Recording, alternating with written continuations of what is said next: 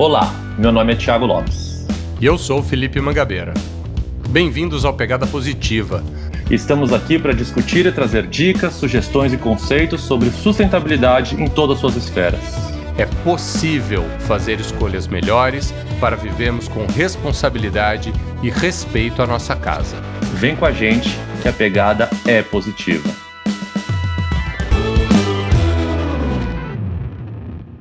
Olá, queridos ouvintes, bem-vindos a mais um episódio de entrevista do Pegada Positiva. A nossa sexta entrevista, olha só, episódio 24, indo para o ar hoje, é, com muito carinho e amor para vocês. Hoje nós vamos falar mais uma vez de sustentabilidade, sem falar sustentabilitez. Espero que vocês tenham ouvido os pegadinhas, os últimos três dessa semana e da semana anterior, onde a gente já começou a introduzir o assunto.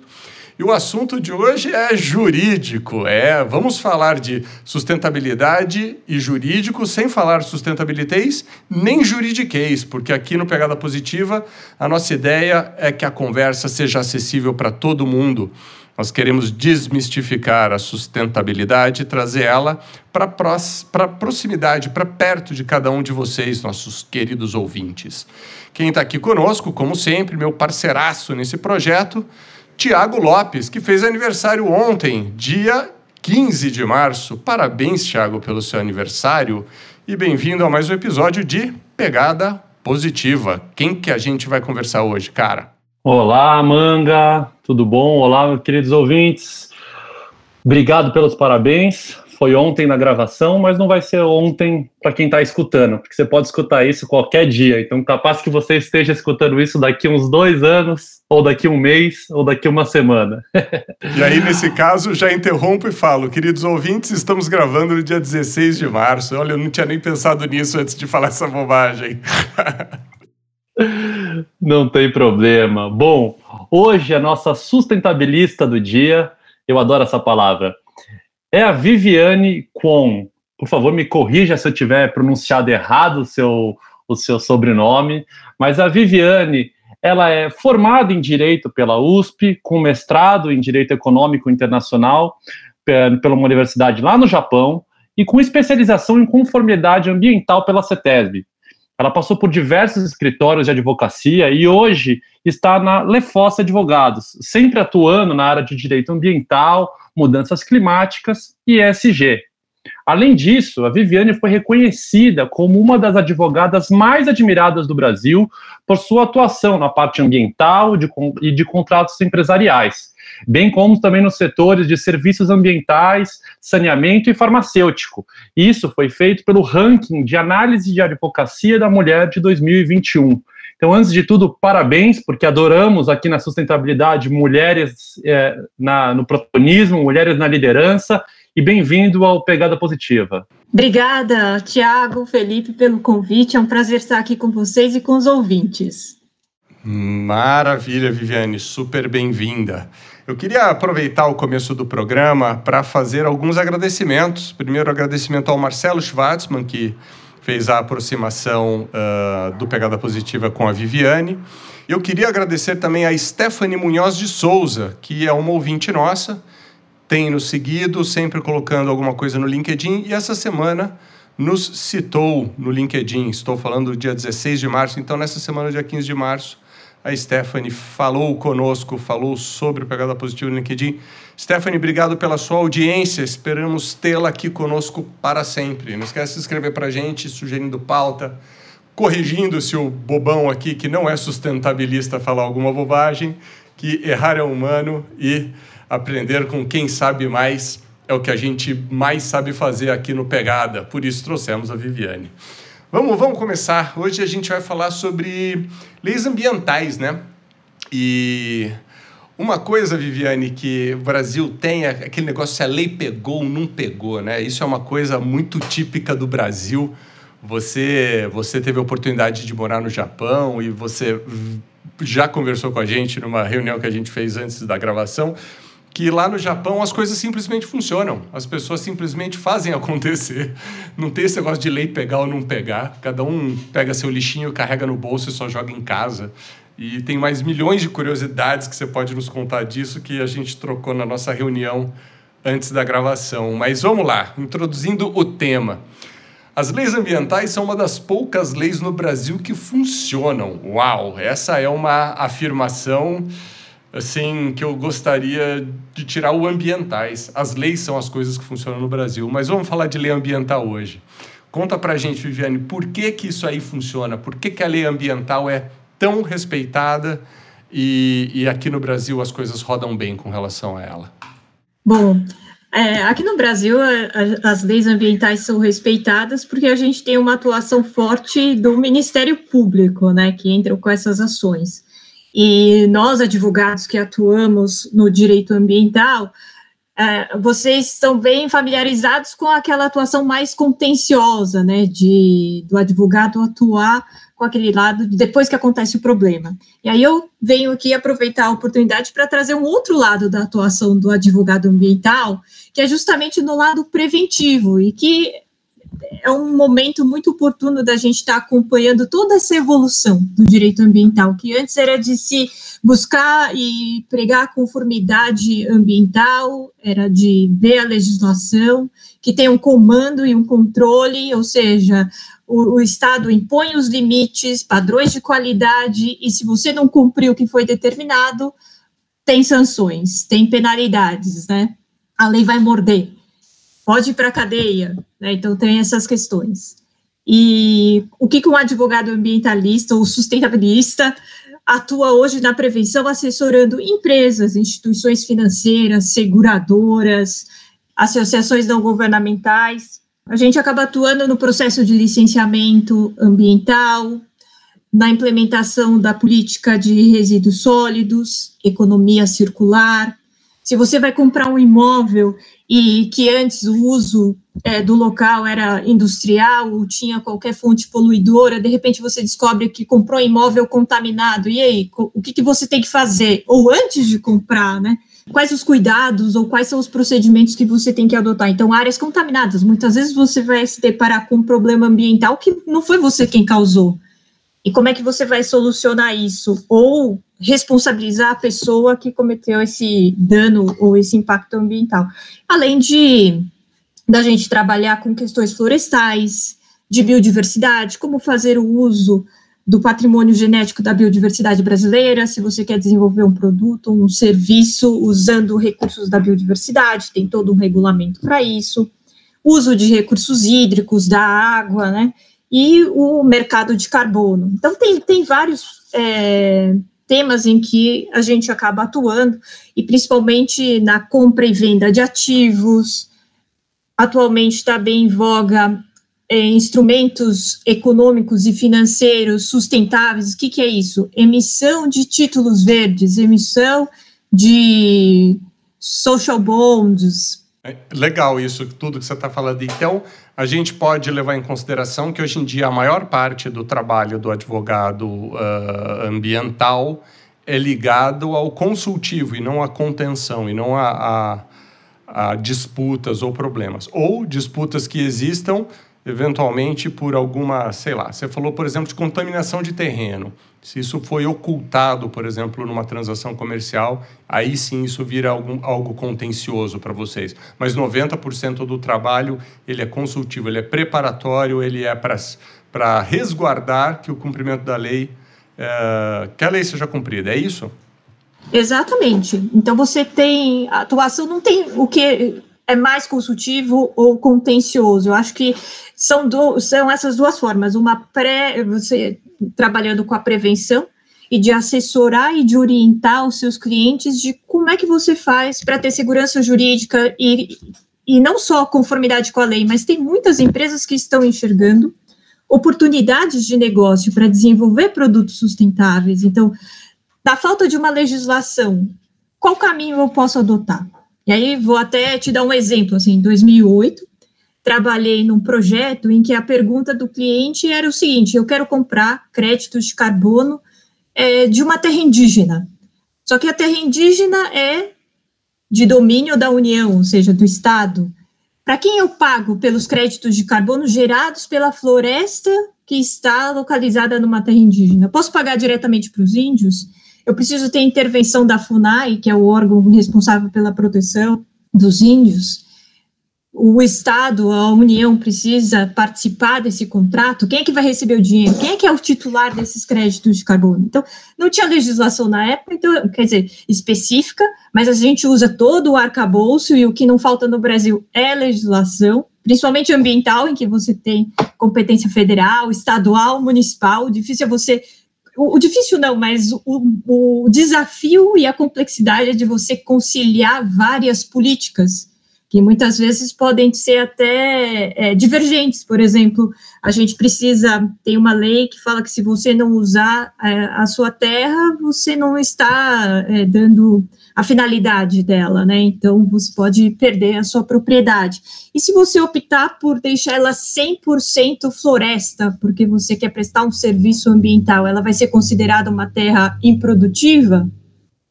Então, são políticas de várias décadas diferentes que vão mudando ao longo do tempo que a gente precisa trabalhar, né? Meu, muito legal esse assunto e a gente está entendendo um pouco de como é vasto esse universo, né? A gente está falando desde é, créditos de carbono, é, recuperação de áreas contaminadas, até coisas mais, vamos dizer assim, mais básicas e mais aplicáveis praticamente a todos, que é a própria questão do licenciamento ambiental mesmo, né? Então a gente até fez um dos, um dos nossos pegadinhas, o pegadinha episódio 21, foi exatamente sobre isso, sobre um, conversar um pouco uh, da questão da importância de ter os cumprimentos legais como fundamento, fundação da questão da sustentabilidade, é, e a importância de você te retirar e ter certo conhecimento sobre todas essas questões das licenças ambientais, né? A licença prévia, a licença de instalação, licenças de operação. É, mas hoje em dia, o que a gente escuta um pouco é, é, que às vezes esse processo é muito burocrático, é difícil, ou que as pessoas não sabem exatamente o que estão pedindo. É, Vivi, eu queria entender um pouco de você. Você acha que isso é burocracia demais? Ou é necessário para uma questão de, de proteção do próprio, da própria empresa, do próprio empresário? Queria entender se atrapalha mais ou ajuda mais toda essa questão. Eu até queria voltar assim é, para a palavra burocracia, né? Porque hoje a gente tem uma percepção negativa da burocracia, mas a burocracia no final do século XVIII era o aparato técnico administrativo é necessário para se dar segurança jurídica, ou seja, para evitar a pessoalidade e que se tivessem profissionais especializados selecionados segundo critérios sancionais para se encarregar da administração pública, né, com regras, normas, atribuições de competências. Então, a própria burocracia era inerente, né, para a função da administração pública, com regras claras, né, para os administrandos. Isso traz a segurança jurídica. Só que hoje, com essa avalanche de normas e principalmente da morosidade, acabamos tendo uma, uma percepção negativa. Mas o licenciamento, mais do que um instrumento de regulação ambiental, ele é um procedimento essencial para se garantir a proteção do meio ambiente. E não é a proteção do empresário ou da empresa. Pelo contrário, o licenciamento ambiental ele acaba é, impondo várias condicionantes sobre as quais a, as empresas elas vão ter que obedecer, porque senão elas não vão poder operar e não vão poder funcionar.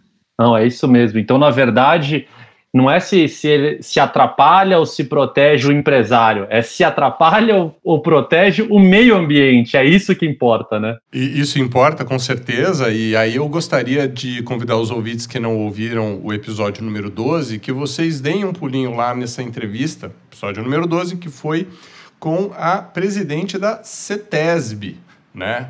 A doutora Patrícia, ela comenta, inclusive, que a CETESB, que é responsável por, por, por, todo esse papel, todo esse processo de licenciamento no estado de São Paulo, correto, não é, Tiago? Correto, exatamente, no estado, em todo o estado de São Paulo. Exato. Então, a CETESB, que é responsável por esse licenciamento no estado de São Paulo, é, ela inclusive fala no final do programa, que eu achei super legal, que é, o papel desses, por favor, aspas, queridos ouvintes, desses burocratas, também é da segurança jurídica, porque todo esse trabalho técnico deles de fazer levantamento, de exigir, de fiscalizar e de uh, tomar conta né, de todo o processo para que o empresário cumpra a lei e proteja o meio ambiente, é, acaba dando, né, tendo a CETESB como a pessoa ou o ente que assinou o, o que você está cumprindo a lei, ela acaba também se transformando num, numa segurança jurídica, né, Viviane? Exatamente. E a emissão da licença não é simplesmente a emissão de um documento, né? É preciso que o Estado, ele, os técnicos que estão avaliando esse processo de licenciamento, eles tenham a capacidade técnica para impor essas condicionantes para aquela atividade de acordo com o meio em que aquela atividade vai estar inserida, quais são os impactos que serão gerados pela, por aquela atividade no entorno, no ambiente, na vizinhança. Muito legal, perfeito. Uh, voltando um pouquinho para o negócio das leis que pegam ou não, lá no começo do, da, da nossa entrevista, do nosso bate-papo, é, você falou alguma coisa sobre estabelecimento de uso de instrumentos econômicos que são voltados para a questão ambiental, né? Uh, conta para mim exatamente como é que isso funciona na prática e o, o, que, que são esses instrumentos econômicos? Ajuda o leigo aqui da sustentabilidade, que sou eu. Meu papel aqui nesse podcast é só fazer pergunta e aprender. Até para diferenciar os instrumentos econômicos, quando a gente fala de regulação ambiental, a gente fala que o Estado usa de dois tipos de instrumentos. O instrumento de comando e controle, que é o licenciamento, que a gente acabou de falar, e de instrumentos econômicos. E vai ficar fácil, porque quando você licencia, você está influenciando é, diretamente o desempenho ambiental ao impor condicionantes. Agora, quando eu falar de instrumentos econômicos ou mecanismos de mercado, se eu disser que instrumentos são esses?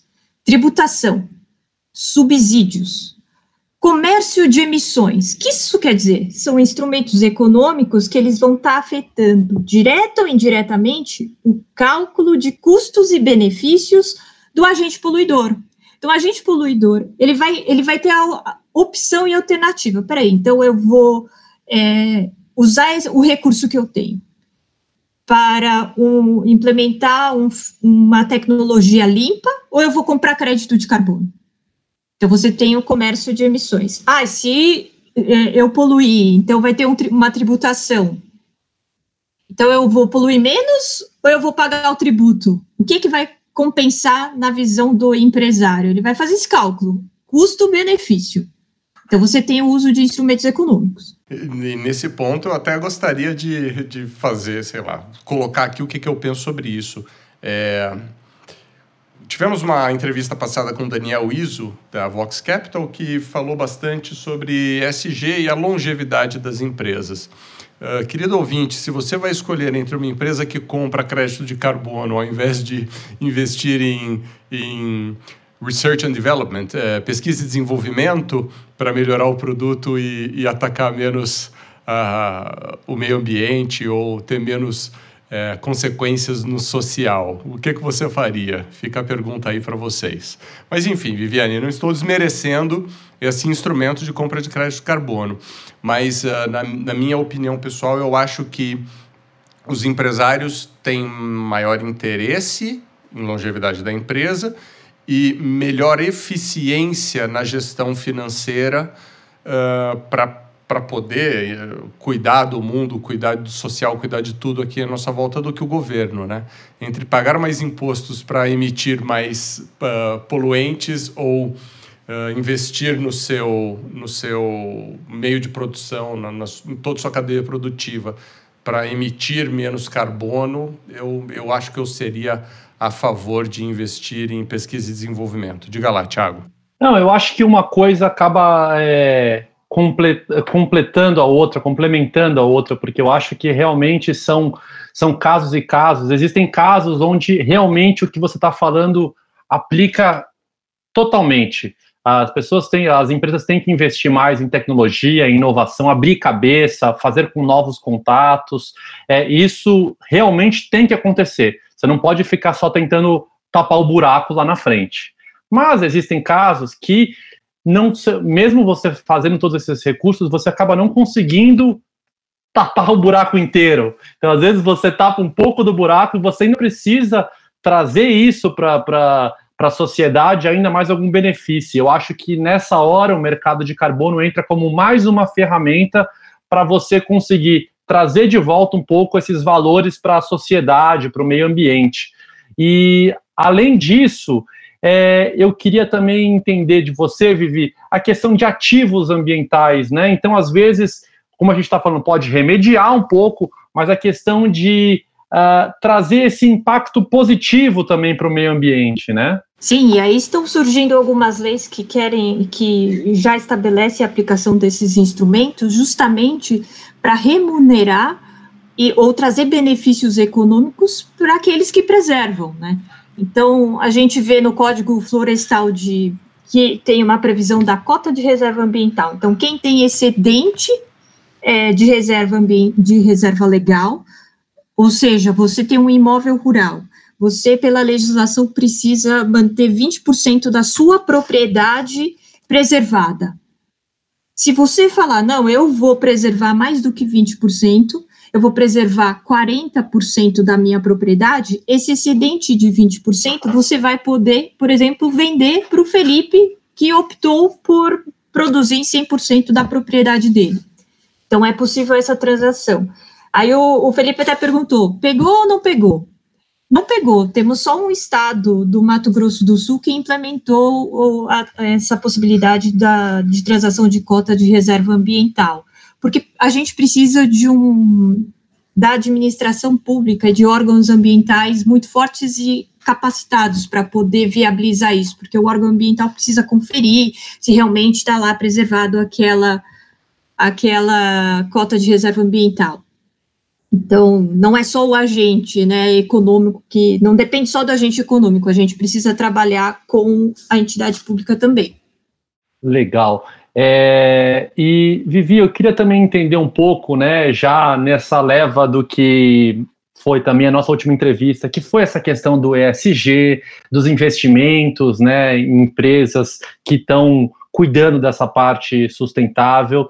É, mas eu queria entender um pouco como você está sentindo esse momento que saía, que a gente não que está saindo, né, mas a transição do, do triple bottom line, que era aquela ambiental, social e econômico, para essa visão mais corporativa, mais, vamos dizer assim, até mais financeira do ESG. Como vocês, da parte de direito ambiental, da legislação ambiental, estão enxergando esse momento também? Esse movimento ESG não é novo, né? Ele já é antigo, desde a década de 70, em que alguns investidores eles eles determinavam critérios para alocar os seus recursos, ou seja, eles se faziam aquela pergunta: a quem o meu dinheiro vai servir? E aí, hoje, até para a gente evitar o greenwashing, porque tudo é ESG, tudo é ESG, o que, que a gente precisa se pergu perguntar para as empresas? Como é que vocês estão incorporando esses critérios nos seus negócios? Cadê a governança dessas políticas? Cadê a governança da incorporação desses critérios? É, quem é que participa? Existe um comitê de sustentabilidade dentro da empresa? Quais são as metas? Como é que elas são medidas? A remuneração dos executivos e dos funcionários estão atrelados a metas socioambientais e de governança? Porque toda, toda a, a, iniciativa ambiental a gente é de longo prazo, a gente só vai colher o resultado lá no futuro. Então, se você não tiver metas, métricas para mensurar tudo isso, qual vai ser a motivação do funcionário ou do CEO estar tá investindo e trabalhando nessas questões? Então, a gente precisa ver como é que a empresa está incorporando isso. Bem interessante esse ponto, porque. Vamos lá, querido ouvinte, estou eu te chamando para ouvir mais uma entrevista. Daniel Iso, Vox Capital, episódio número 20. O Daniel falou, Viviane, uma, uma frase que eu fiquei rindo uns dois minutos aqui do outro lado da gravação, que ele falou que fundos ESG é a nova paleta mexicana, tem um por esquina, entendeu? E, infelizmente, é, a gente já falou sobre o greenwashing num pegadinha e a tendência é que haja um grande greenwashing né, nesse papo de é, fundos ESG. E eu acho também que aí existe um, um, um componente psicológico, né? De alguns investidores, principalmente os pequenos investidores, de falar: ah, eu não preciso reciclar lixo porque eu já invisto o meu dinheiro em fundos ESG, então tem empresas lá fazendo a parte delas. Então a gente tem que tomar um pouco de cuidado nisso, porque alocar o nosso dinheiro, nossos investimentos em fundos ESG, tem que ser algo feito com muito critério, né? E como já falamos também no passado, a gente tem que exigir transparência. O próprio Daniel falou na entrevista que existem fundos que trocaram de nome, chamava Fundo Invest Plus XYZ e virou fundo não sei o que ESG e na verdade as empresas investidas no fundo são exatamente as mesmas. Então, a gente tem que tomar muito cuidado com esse negócio do que estamos comprando, né? Porque muitas vezes a gente está comprando gato por lebre.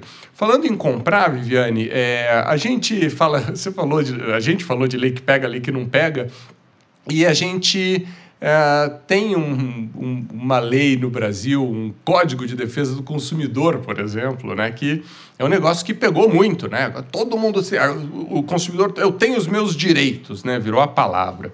E as pessoas esquecem dos seus deveres, né? Existe alguma coisa relacionada, sei lá, um, tipo um código de defesa uh, do consumidor ambiental, entendeu? Alguma coisa que seja de fácil acesso para os consumidores. É... Caso um consumidor queira saber alguma coisa sobre uh, o, as práticas ESG das empresas, uh, quem que o consumidor deve procurar? Existe algum tipo de PROCON, vamos dizer, um PROCON ambiental? Algum lugar onde a gente possa fazer uma consulta e onde tenha um registro do, das reais práticas ESG das empresas? Pois é, não existe. E, e como eu tinha dito no começo da nossa conversa, a, complexidade da, da, das questões ambientais no Brasil é que você tem muitas leis. É, e você não tem um código que vai estar consolidando, então, todos os direitos, e principalmente em relação ao meio ambiente, são os deveres. Vocês até já trataram disso em outro episódio, né, que fala do direito, do dever do consumidor de contribuir também a responsabilidade do consumidor com a logística reversa, por exemplo. É o consumidor quem tem que ir lá e devolver e fazer a segregação correta dos resíduos, né, para poder é, viabilizar a reciclagem e a reutilização. Então, a gente não tem um PROCON, e para obter informações, a gente precisa, então, checar nos.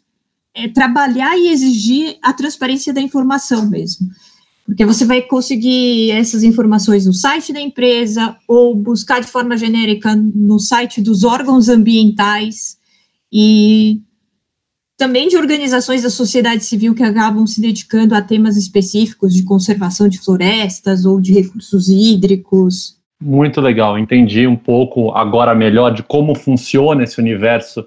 E já aproveitando um gancho que o Felipe falou no começo do programa, foi que você teve uma experiência de morar no Japão, uma cultura totalmente diferente da nossa, é, em todos os sentidos, né? E até geograficamente oposto da nossa. Mas eu queria entender Uh, com essa visão uh, e esse conhecimento que você já tem, essa vivência da sustentabilidade, da parte ambiental, como foi assim morar lá no Japão, onde a, a gente tem uma imagem que é tudo muito quadrado, tudo muito correto, comparação com aqui no Brasil, que é o jeitinho brasileiro.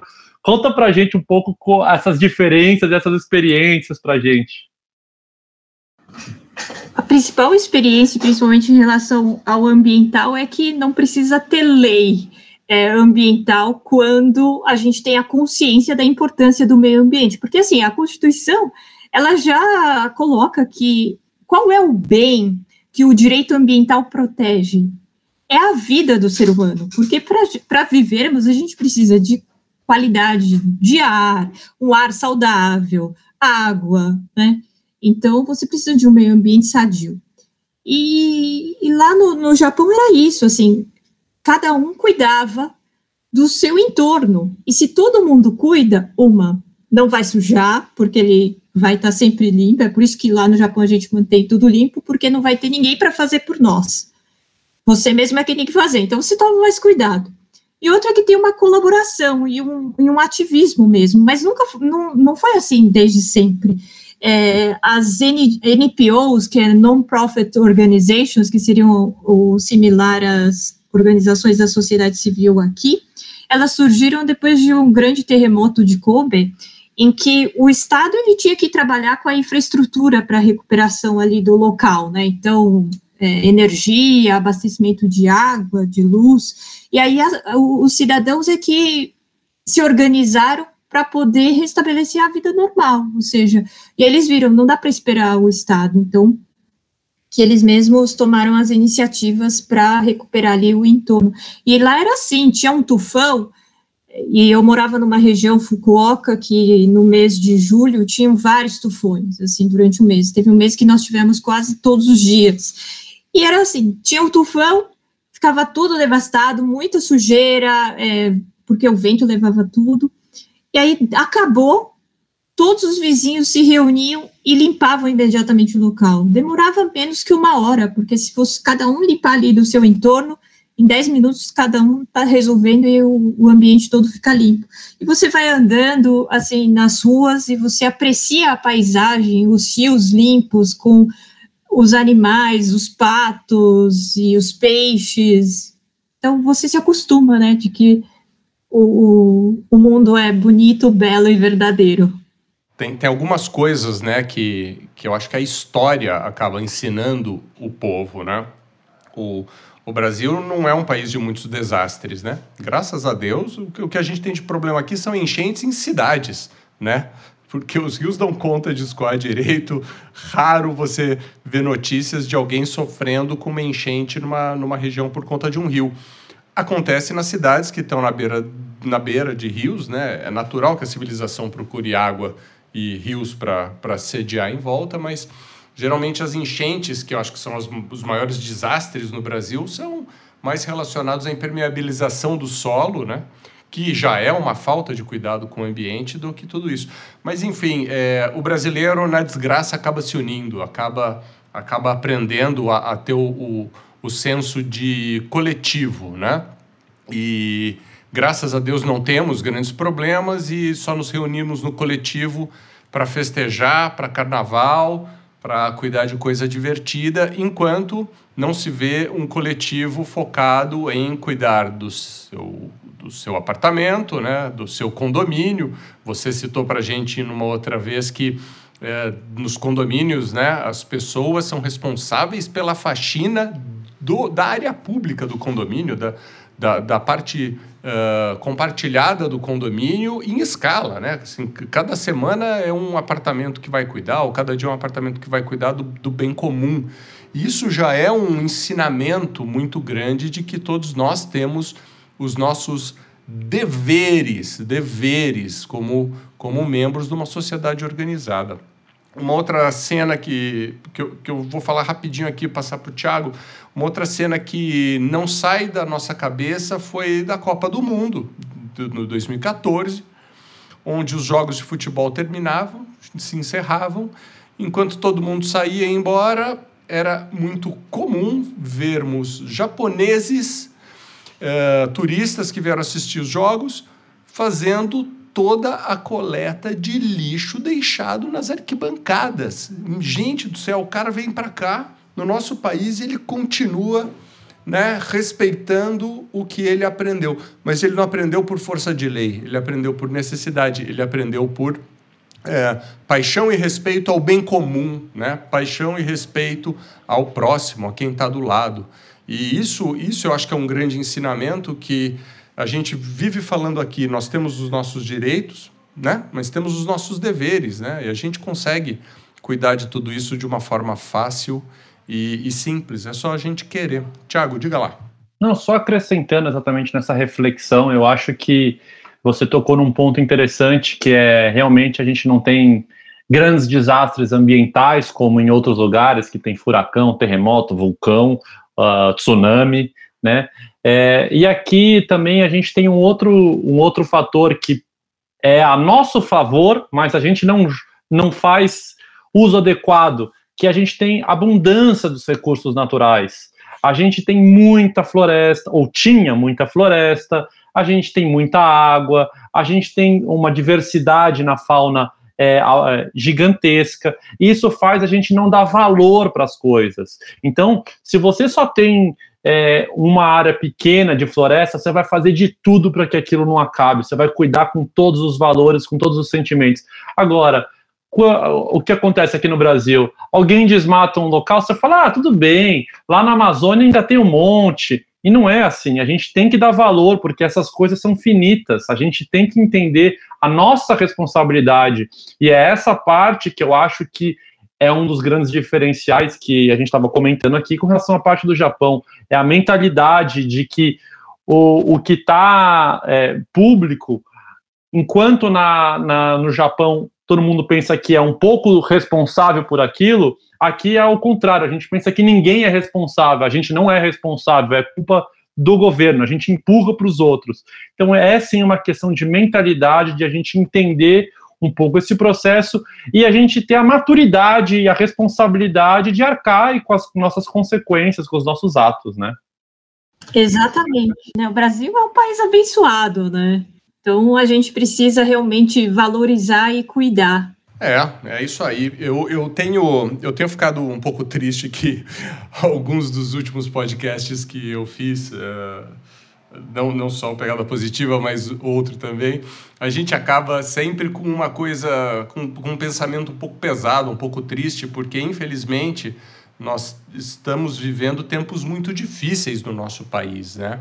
A gente vê um movimento super legal aí das empresas pensando em ESG, as pessoas se conscientizando com relação a muitas coisas e, e enfim, a gente acha que muita coisa vai melhorar, mas o Brasil tem muito a aprender, o Brasil tem muito a ensinar também. A gente não é super limitado, gente, nós somos uma potência também. O Tiago falou sobre recursos naturais, né? Nossa biodiversidade fantástica. Temos empresas maravilhosas no Brasil, como por exemplo, eu gostaria de citar a Natura, que soube fazer muito bem uso disso e preserva e consegue fazer super legal. E Viviane, temos o direito aí, né? É, não só para ajudar a cuidar, mas também para encorajar, né? É, crédito de carbono, é, o outro que você falou de créditos de, perdão, de cota de reserva ambiental. Nós temos muitas coisas legais que podem ser postas em práticas e as pessoas precisam aprender e as empresas precisam praticar. É por isso que a gente mantém o Pegada Positiva, porque o nosso desejo é que todo esse conhecimento chegue aos ouvidos do maior número de pessoas possível para que possa fazer alguma diferença. Viviane, sem querer deixar a conversa pesada, trazendo para o lado mais gostoso, é prazer ter você aqui. Foi muito legal te receber. Queria agradecer pela sua pela sua entrevista e pedir que você deixe um contato, caso os nossos ouvintes queiram entrar em contato com você, esclarecer alguma coisa, algo que você possa ajudar no compartilhamento de conhecimento e informação, como é que eles podem fazer para falar contigo? Eu fico à disposição. Foi um prazer falar com vocês. E quem tiver perguntas ou quiser saber de programas, é, de pagamento por serviços ambientais, essas questões de ativos, eu vou deixar o meu e-mail, que é viviane, arroba, kwon, Maravilha. Repete aí pra gente, por favor. Viviane, arroba, K, W, O, N,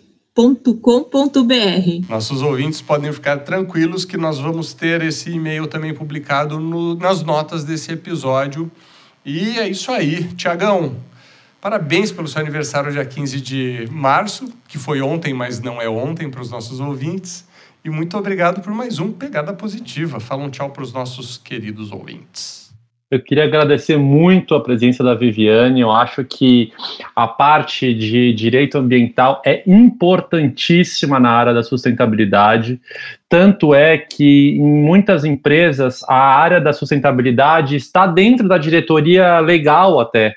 Uh, nas em várias empresas que eu trabalhei, eu sentava junto com as advogadas, porque a gente tem muito respaldo em outros temas, como às vezes a questão de anticorrupção, outros temas de pautas de governança.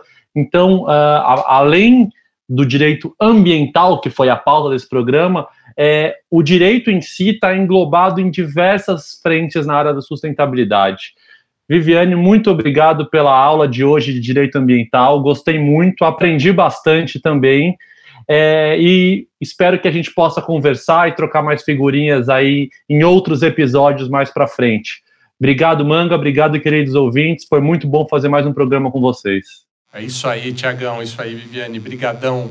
Querido ouvinte, ficamos por aqui, episódio de hoje, Viviane com Direito Ambiental. Foi um prazer recebê-la. Esperamos vocês nos, nas próximas semanas. Logo, logo teremos mais pegadinhas no ar e daqui a 15 dias mais uma entrevista com alguém de alto padrão como a Viviane, como nossos entrevistados foram até agora. Não se esqueçam, queridos, acompanhe a gente nas redes sociais, no Instagram, arroba, é, podcast Pegada Positiva. Uh, escrevam para a gente mandando críticas, sugestões no pegadapositiva.podcasthub.com.br e também sigam a gente no LinkedIn. Estamos lá com o perfil do Pegada no LinkedIn, além do meu pessoal e do Tiago. Estamos lá à disposição de todos vocês.